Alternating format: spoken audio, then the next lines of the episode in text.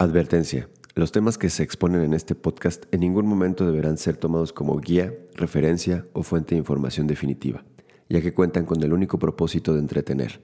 De la misma manera, podría exhibir contenido que puede resultar ofensivo o delicado para la audiencia, por lo tanto, se recomienda discreción.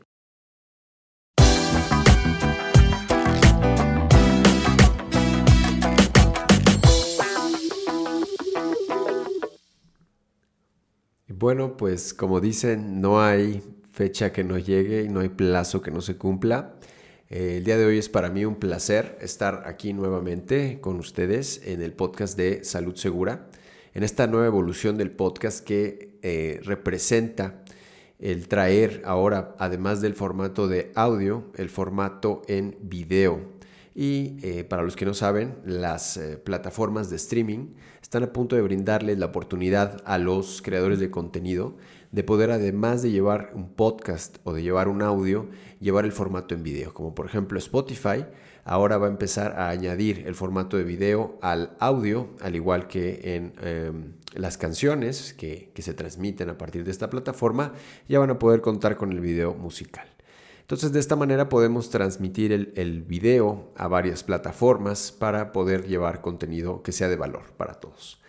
El día de hoy también es para mí un gusto estar eh, presentando a la doctora Daniela Cano, una profesional de la salud, a la que yo personalmente admiro mucho por su labor.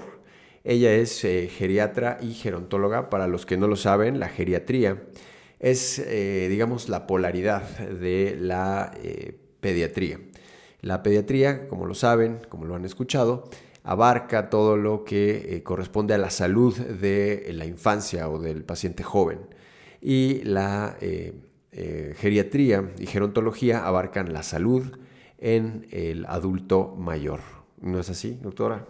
Sí, así es. La geriatría es la rama de la medicina que se enfoca en, la atención al adulto mayor en cuanto a medicina y la gerontología es la rama que se especializa en la cuestión psicológica, social y eh, pues mental del adulto mayor, que, estudia la vejez y el envejecimiento como tal.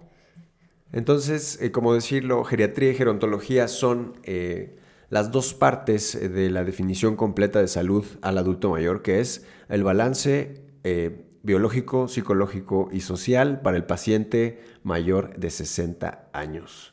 Así es, va de la mano para, perdón, para atender a, los adultos mayores de manera integral. Claro, una eh, profesión en el ámbito de la salud que considero pues es de mucho valor y aporta mucho valor por el hecho de que actualmente ya la pirámide de población que antes se tenía, que eran muchos pacientes jóvenes con pocos pacientes de edad adulta, pues gracias a ciertos avances en la tecnología, en la ciencia, en la medicina y sobre todo también a nivel social, han generado que esta pirámide de eh, población empiece a invertirse. Es decir, más pacientes en edad mayor y menos pacientes en edad pediátrica, por así decirlo, ¿no? Así es. Interesante. Así es, cada vez está creciendo más la rama de la geriatría y la atención a los adultos mayores en general. Perfecto.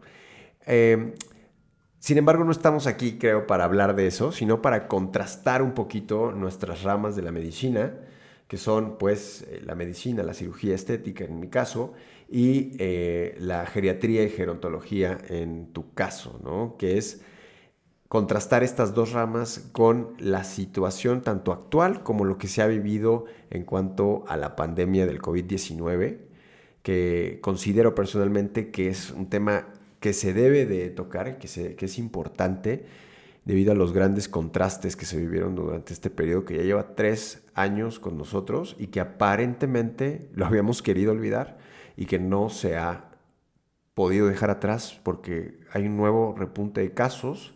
Eh, para los que no saben, estamos grabando este, este podcast, este capítulo del podcast en un día 3 de enero del 2023. Probablemente se vaya a publicar en los siguientes días. Así es, yo creo que es muy importante tocar este tema y cuando hablábamos o me comentaste sobre tu podcast y, me preguntabas de qué me gustaría platicar contigo, pues este tema me pareció muy importante, muy relevante, porque sí, efectivamente no ha terminado la pandemia, ha disminuido, hemos avanzado, pero no, no se ha ido. Está todavía con nosotros, eh, acompañada de otros brotes, como lo es la influenza y demás, pero seguimos aquí. Y sí, efectivamente ha afectado a todas las ramas, no solamente de la medicina, a, todos nos ha afectado de alguna manera u otra. Eh, tú nos comentarás o nos explicarás en, en, tu ámbito, en la medicina estética, cirugía estética, cómo el COVID y la pandemia han afectado. Y pues yo te puedo hablar de mi, desde mi experiencia, de lo que he visto a través de esos años derivado de la pandemia. Claro, es un tema bastante importante ya que considero que el COVID presentó sobre todo a nivel salud, ¿sí? dejando a un lado esa parte, presentó un fenómeno social muy importante, ya que era, es una enfermedad que se presentó como una pandemia de contrastes. En el paciente eh, que aparentemente estaba sano, se enfermaba y, cursaba con una enfermedad terrible, eh, padecimiento terrible, con muchas secuelas, hasta el paciente que aparentemente parecía vulnerable y, y al final salía avanti, ¿no? No tenía mayor complicación, eh, sus problemas se solucionaban, ¿no? aparentemente no dejaba muchas secuelas. Es un fenómeno de muchos contrastes, con, con situaciones tanto a nivel biológico, de, de salud, como a nivel social, sobre todo, que todavía es algo que seguimos viendo. Sí, efectivamente, no tienes que ser médico para poder tener tu propia opinión en cuestión de las secuelas que ha dejado la pandemia y el COVID. Eh, pero sí ha afectado en todos los rubros. En, en, nuestro caso nos toca estar pues eh, eh, al frente con la cuestión de, de la salud eh, y definitivamente ha causado muchos estragos. En mi ámbito yo te puedo decir que tanto de salud, pero sobre todo mental, psicológico y pues sí social también. Pues es que resulta sencillo decirlo, pero es algo más complicado, creo yo, imaginarlo. El hecho de que muchas personas tuvieron que, lamentablemente, no callar, pero sí vivir de cerca la pérdida de un ser querido, cercano, y, y tener que dejarlo aparentemente en silencio por el hecho de ni siquiera poder congregarse para, para poder llorar su muerte en, grupo, debido a que, pues como tal, estábamos en una situación de contingencia en la cual no se podía hacer esto. Y a la larga, no solamente esta, sino muchas más situaciones que dejaron a la sociedad en un punto de quiebre eh, por el contraste tan grande que se vivía en esta situación, ¿no? De no poder juntarse, de abandonar el aspecto social. Sí, claro, no, no poder llevar a cabo esta parte del duelo. En la geriatría trabajamos muy de la mano de la tanatología, eh, que tiene que ver con, con, la muerte y demás. Entonces sí, efectivamente es, es, sobre todo en nuestro país que el tema de la muerte, del duelo, eh, digo, tenemos días para celebrar la muerte. Entonces el, el hecho de que no hayamos, no, no se podía... Eh, pues celebrar, no se podía tener un, evento para, para vivir este duelo, para vivir estas pérdidas y que eran constantes, ¿no? Era, se murió la vecina, se murió el tío, se murió el primo. Y sobre todo en, el tipo de pacientes que yo trato, pues por la edad, por las múltiples comorbilidades, por lo vulnerables que, que pueden llegar a ser, tuve pacientes que perdieron cinco, seis, siete amigos cercanos en, cuestión de meses o familiares y que entonces esto también generó miedo porque decían, sigo yo o, o si me contagio yo también me voy a morir. Y entonces esto también generó como que mucha presión en cuestión de los cuidadores o de los familiares de tengo que proteger aún más al adulto mayor, pero al mismo tiempo esto causó mucha, eh, mucho pues no, no tanto abandono, sino aislamiento, más aislamiento del que ya teníamos que tener.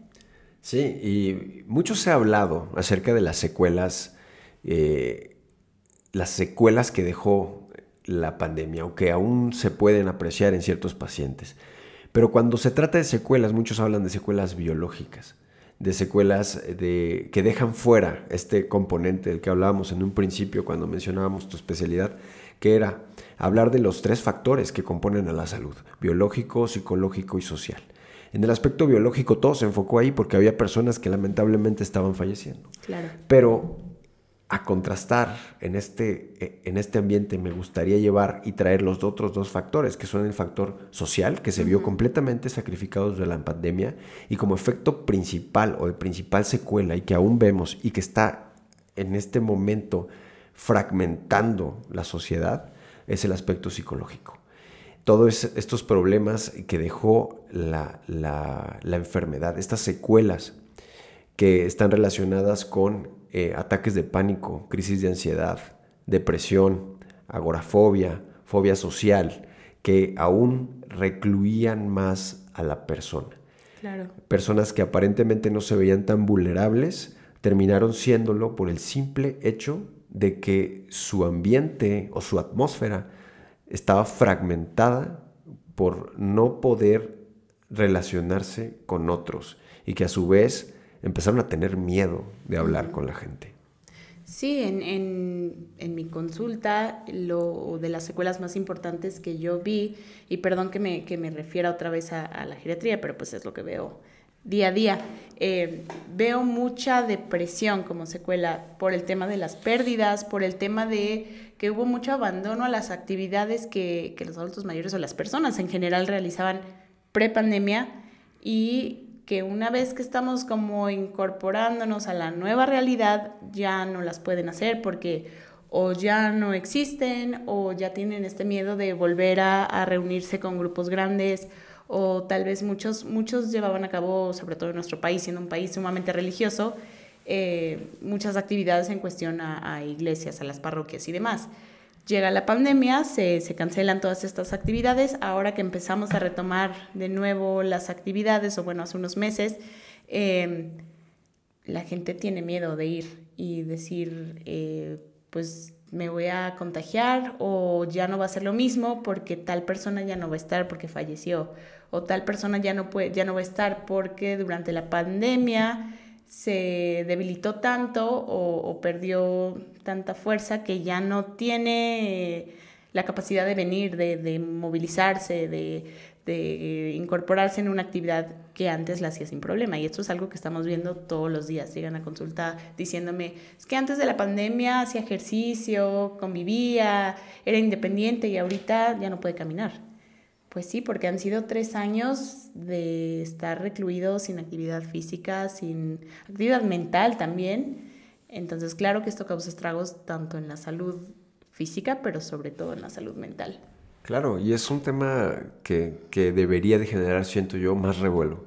Y realmente no lo hace. Eh, las consultas de psicólogos, psiquiatras han visto un verdadero aumento y claro, no es, no es para menos. Cuando empiezas a darte cuenta de que hay personas que, que se refieren a síntomas relacionados con sudoración, problemas para respirar, eh, situaciones de eh, estrés muy fuerte, que en realidad, lejos de estar relacionadas con una secuela directa eh, biológica por la misma enfermedad, se refieren más a situaciones que hablan de un estrés muy fuerte y de, de, no saber que están padeciendo o ataques de pánico o crisis de ansiedad que ahora están, están dominando su entorno, pero que como no tienen el conocimiento de saber qué es lo que está pasando, la solución más fácil parece recluirse parece aislarse socialmente,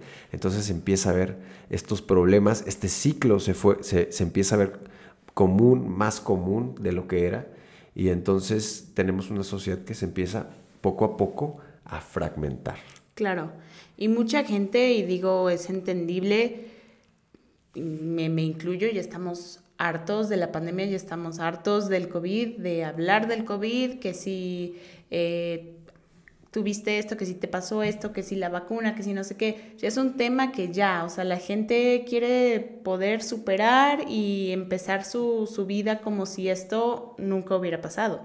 Pero en realidad no lo podemos hacer. ¿Por? Porque sí ha dejado o está dejando muchos, muchos estragos en cuestión económica, en cuestión de, eh, de convivio familiar, en cuestión de independencia, de salud. También el, el COVID yo siento que Em, en algunas personas destapó mucho su estado de salud. O sea, yo pensaba que yo estaba perfecta, pero porque nunca iba al doctor, porque nunca me hacía estudios, porque nunca no sé qué. Entonces me enfermo y veo que pues no me fue tan bien como yo pensaba, no fue nada más una gripita. Eh, quedé con alguna secuela que yo no pensaba que me iba a pasar a mí, porque a ver, soy joven, em, hago ejercicio, me alimento bien. Entonces empiezas a hacer tu estudios, acudir con doctores y se van destapando cosas de tu salud que tú nunca te hubieras imaginado. Porque siento que el COVID también eh, en esa cuestión generó como mucho más interés por parte de la población en general hacia temas de salud. Claro, empiezas a generar conciencia. Exacto. Conciencia real de tu propio estado de salud, que muchas veces pasaba por alto. Sí. Que muchas veces era desapercibido por el simple hecho de... Seamos honestos, en nuestro país no hay una cultura de prevención. La cultura de prevención muchos creen que empieza desde el propio médico, pero realmente no, empieza desde la misma persona. Claro. Yo tengo el interés de prevenir enfermedades, de estar informado acerca de lo que me hace bien. Lamentablemente no tenemos e, esa cultura un 100%. Tanto es así que si hubiera ese, ese aspecto dentro de nosotros y en nuestra sociedad, pues hubiera sido más sencillo lidiar con el aspecto sanitario, el problema sanitario tan fuerte que presentó la pandemia. Claro, fue un caos, pero creo que eso fue a nivel mundial, digo, países que tienen sistemas de salud eh, de primer nivel, eh, con presupuestos elevadísimos, pues también no pudieron manejar eh, la pandemia como se supone que, ¿no? Creo que nadie estaba preparado para esto creo que nos va a dejar mucha enseñanza en cuestión de no solo personal de la salud, no solo médicos y demás, sino también como, eh, como país, como en cuestión de leyes, de políticas y demás, darle un poquito más, o bueno, espero que, que se pueda, que esto, eh, que logremos que haya un cambio en, en, cuestión de cómo funcionan los sistemas de salud, porque no estamos exentos de que esto se vuelva a, a repetir y definitivamente nos demostró que no estábamos listos en ningún aspecto. Y se vuelve algo fácil dejar la pandemia a un lado. Eh, se generó también este fenómeno social que considero también importante mencionar, que es el, el tratar de ignorar. Claro. De ignorar lo que está pasando. Incluso a principios, estamos a principios del año 2023 y seguimos con ese fenómeno de ignorar lo que está pasando. Antes eh, nos dedicábamos a esperar el aumento de casos cuando había una fecha importante en cuanto al calendario general de, nuestro país, eh, algún evento patrio, alguna situación religiosa importante, alguna situación eh, liada con nuestra cultura, esperábamos que hubiera un repunte de casos después. Y esta vez se presentó de manera muy especial, porque incluso antes de que vinieran esas fechas importantes, incluso antes del Día de, la Virgen que, se festeja en nuestro, en nuestro país, una situación religiosa, eh, antes de que viniera la Navidad y antes de que viniera el Año Nuevo del año, de este año que acaba de pasar, ya empezaba a haber aumento de casos y a nivel tanto Latinoamérica como América Central y América del Norte ya se veía este aumento de casos e incluso en partes de Europa empezaba a haber aumento de casos y lo seguimos viendo. El aumento sigue, pero ese fenómeno general que fue de que vamos a ignorar, vamos a seguir ignorando lo que está pasando, genera una dinámica de masas que hace que se vuelva todavía más problemático, a pesar de que varios gobiernos ya pusieron este alto y dijeron, hey, hay que regresar a utilizar otra vez las medidas de precaución para evitar contagios, pues muchos siguen actuando como si no pasara nada. Y esto, pienso yo, a manera de buscar un escape, un escape a todos esos problemas y, a no caer en una situación de, una locura, de una situación psiquiátrica más fuerte por el hecho de estar tan afectado de lo que ya pasó. Claro, y es que Pues ya fueron prácticamente tres años y estamos, me atrevo a decir y hablar en, plural, estamos cansados y siempre con esa esperanza de lo que viene después del COVID. Hubo muchas personas que tuvieron que posponer bodas, viajes, este, irse a estudiar al extranjero, reuniones, demás. Entonces, el hecho de que haya sido por una enfermedad que todavía se desconoce mucho, como que causa mucha frustración, o sea, por, por algo que, que llegó de manera súbita, se cancelaron, se frenaron muchas cosas y entonces la gente ya está harta porque han sido tres años de estar posponiendo y posponiendo y posponiendo. Y siempre con esa esperanza de ya va a terminar. A ver, ya las vacunas salieron, todos felices, ya va a acabar la, eh, la pandemia, ya es el fin del COVID. Y nos dimos cuenta que no es cierto. Aún con vacunas, los, los contagios seguían. Después viene el, el, refuerzo de la vacuna y lo mismo. Entonces también la gente ya está como harta de estas falsas esperanzas, de que por algún caso bajan los, los, los, eh, contagios. los contagios, pero de repente pasa algo que otra vez vamos para arriba. Y yo creo que es mucho eso, el, el hartazgo, ya, pues ya es demasiado tiempo. Claro, sin lugar a dudas. Y otra cosa que figura pues son las secuelas. Claro.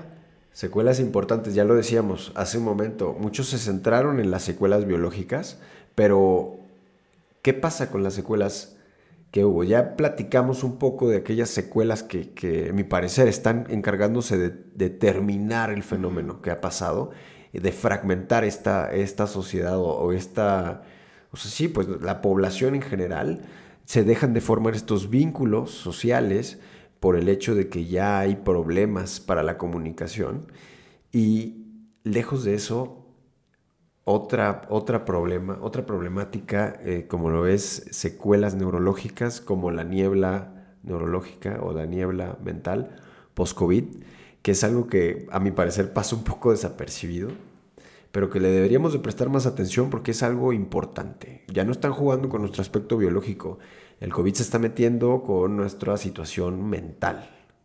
Sí. Situaciones que ya van con el, um, las um, funciones neurológicas más altas, la razón, la conciencia. ¿Qué, qué, qué lejos ha llegado entonces a este, a este punto de la pandemia? Gente que no se dio cuenta, que olvidó ciertas cosas. ¿no? Claro. Entonces, en un aspecto personal yo podría decirlo, por ejemplo, eh, gracias a una fuerza externa no, no olvidé situaciones relacionadas con la medicina, eso lo agradezco.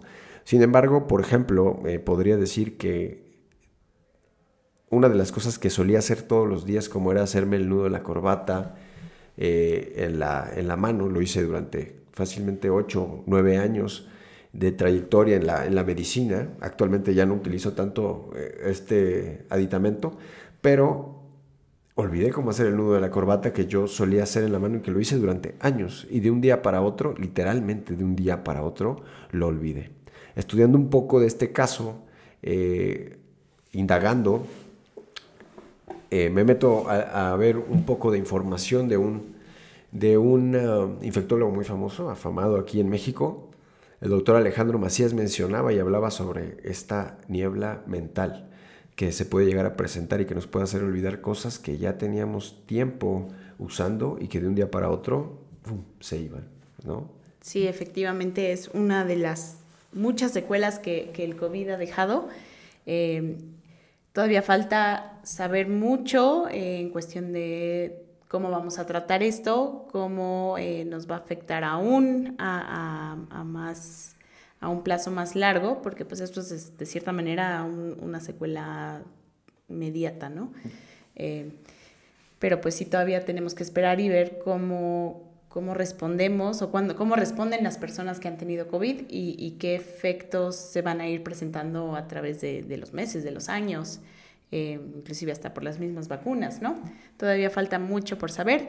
Sí, efectivamente ha dejado secuelas negativas, pero considero que también en algunos aspectos y tratando de buscarle como el lado positivo a esto, eh, y para también hacer que tu podcast sea un poquito más ameno y no nada más hablar de cosas negativas, siento que el COVID también, o la pandemia en general, nos ayudó a, a, a volvernos un poquito más sensibles, no a todos obviamente, pero eh, tener más conciencia en cuestión de nuestra salud. Eh, veo a gente joven tratando de, buscar maneras de, para prevenir enfermedades o, o, tratando, se interesan más por su físico, se interesan más por su alimentación, para no llegar a un estado de salud que los ponga en riesgo en dado caso de llegar a, contagiarse con una enfermedad como lo fue el COVID. Entonces siento que el COVID también nos ha dejado cosas buenas. En, la geriatría, por ejemplo, lo vi, los adultos mayores se tuvieron que adaptar a, estas nuevas herramientas de tecnología para comunicarse con su familia, eh, videollamadas, este, redes sociales, lo cual pues es un avance, es algo bueno. Entonces, no todo ha sido malo, la mayoría desafortunadamente sí, eh, pero siento que también hay que cada quien buscarle como el lado positivo, ¿no? Y, pues seguir adelante. Claro, adaptarse o morir. Como lo, como lo marca la ley eh, de la evolución, ¿no? Eh, hay que buscar la manera de adaptarse. Claro por alguna buena circunstancia, muchos lograron hacerlo, buscar otras maneras. Cuando era una situación económica, buscar otras fuentes de ingreso, buscar... El mundo ha evolucionado y, esta, esta situación de pandemia también trajo ese fenómeno de pisar el acelerador a nuestra evolución, como lo han sido muchos otros problemas del contexto mundial, como guerras y otras enfermedades. Es un pisotón fuerte al acelerador no como lo quisiéramos eh, ver de manera así como súper positiva en muchos de los casos, pero en otros casos, claro, es un, es un avance muy positivo. También para la ciencia ha sido un avance muy positivo. se han estudiado cosas que antes no se pensaba que íbamos a tener la necesidad de ir a buscar otra vez, ¿no? De ir a revisar nuevamente en el genoma, de ir a revisar nuevamente cómo interactúan los virus con el ADN. Y ahora lo hacemos que es algo que considero bastante, bastante positivo. Entonces, para concluir en esta parte, en esta sección tan amena que hemos tenido, ¿qué, recomendación general darías, por ejemplo, para en el ámbito de tu especialidad, a los probables prospectos pacientes que tienes en la audiencia escuchando? ¿Qué les podrías decir? Claro. Eh, pues definitivamente podríamos hablar de esto horas y horas y horas porque pues cada punto que más o menos tocamos es un tema sin fin. Eh, pero pues para concluir, eh, lo que yo le podría recomendar a, a la población en general, sobre todo enfocándome en los adultos mayores. Yo sé que tal vez no muchos vayan a escuchar este podcast, pero sí los nietos y los hijos y demás. Entonces, sobre todo es la prevención. O sea, la prevención lo, es todo, no esperarnos a que la persona ya esté enferma, sino desde antes, prevenir eh, visitas médicas, aunque sean anuales, eh, estudios de, revisión, eh, buena alimentación, una actividad física, estimulación cognitiva, estar activo mentalmente, inclusive después de la jubilación. Pero yo con lo que me quedaría sería la prevención. Yo creo que la prevención nos pudo haber ayudado eh, bastante en esta pandemia si lo hubiéramos llevado a cabo y si la fomentáramos en nuestra cultura. Bueno, pues Daniela, muchas gracias. Yo eh, podría decir a la audiencia, recomendar sobre todo prudencia. Ser prudente, utilizar el sentido común, eh, educarse más, cultivarse de información general no, no centrarnos en el campo en el cual nos dedicamos, sea lo que sea lo que hagamos, siempre mantenerse bien informado, leer, te hace un ser más prudente, más, eres más capaz al menos. Entonces, y tienes más capacidad, ganas más capacidad de poder adaptarte. Entonces, para mí eso representa como eh, la recomendación personal que yo podría dar. Fuera de eso, pues me gustaría agradecer a la doctora Daniela Cano el habernos acompañado hoy. Vamos a dejar sus datos de, para que puedan consultas en la ciudad de Puebla y en sus alrededores, al adulto mayor y situaciones eh, de, que tienen que ver tanto con geriatría, gerontología y el cuidado del paciente geriátrico. Así es. Pues muchas gracias por haberme invitado y te deseo muchísimo éxito en los futuros eh, episodios. Pues bueno, les agradezco estar con nosotros en este episodio del podcast de Salud Segura. Síganos en redes sociales eh, para que no se pierdan del contenido que vamos a estar sacando ya en video. Eh, vamos a tener más invitados eh, de la talla de la doctora Daniela y pues nos seguimos viendo. Gracias.